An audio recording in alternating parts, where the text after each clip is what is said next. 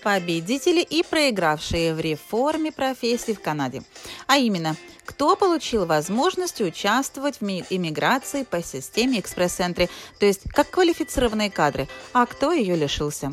Часть первая. Итак, 16 ноября Министерство труда и социальной политики Канады реформировало систему классификации канадских профессий. Эта система всегда классифицировала профессии по пяти большим категориям. Квалифицированный рабочий труд, для выполнения которого нужно высшее образование – это категория группы 0 и А. Или среднеспециальное специальное образование – категория группы Б. Низкоквалифицированный рабочий труд – там, где нужно школьное образование и несколько недель или месяцев тренинга на работе – категория группы С и неквалифицированный рабочий труд там, где вам достаточно пары дней или часов, чтобы включиться в работу, и это категория группы D. Напомню, иммиграция низкоквалифицированных и неквалифицированных работников тоже возможна. Каждые пять лет Канадское министерство труда пересматривает профессии и требования к ним, таким образом адаптируя и подгоняя профессии к изменениям рынка труда, современным тенденциям и образованию. Этой неделе мы получили новый реформированный список канадских профессий, и это повлияло на LMIA, экспресс-центре и вашу кодировку по системе НОК. По новой системе профессии имеют те же пять главных категорий, но шесть подгрупп.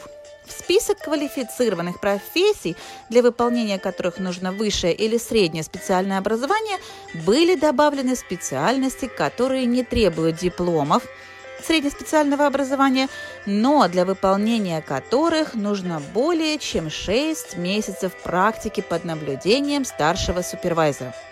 Таким образом, следующие профессии получили так называемое повышение, что позволит теперь этим специалистам эмигрировать в Канаду по категории квалифицированных специалистов, открывая им несчетное количество возможностей по иммиграции в Канаду. Кто же эти счастливчики? Так как список достаточно немаленький, вот только первая их половина. Ассистенты врачей по следующим профилям. Ассистенты специалистов по потере слуха. Ассистенты специалистов по аутопсии. Ассистенты специалистов по забору донорской крови. Ассистенты травматологов. Ассистенты, которые накладывают гипсы ассистенты мануальных терапевтов, ассистенты в клинических лабораториях, ассистенты патологоанатомов, ассистенты офтальмологов, техники-офтальмологи, ассистенты ортопедов, ассистенты по стерилизации и подготовке медицинских инструментов, ассистенты фармацевтов и помощники работников аптек.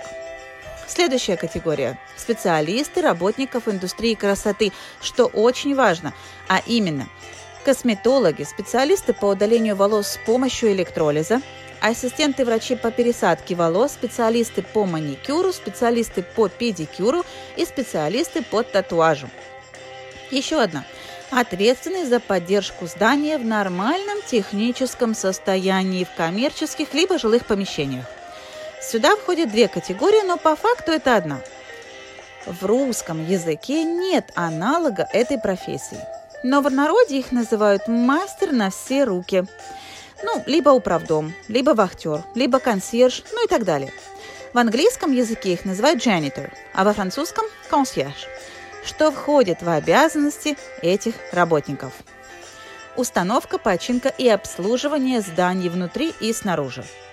Включая также установку и починку дверей, окон, полов, стен, поливочных систем, некоторые виды сантехнических услуг, установка и чистка бассейнов, капитальный ремонт помещений перед заездом новых жильцов и так далее, а также некоторые виды административной работы, связанные с арендой жилья, продление контрактов, выписка чеков и вызов разных служб для функционирования помещений.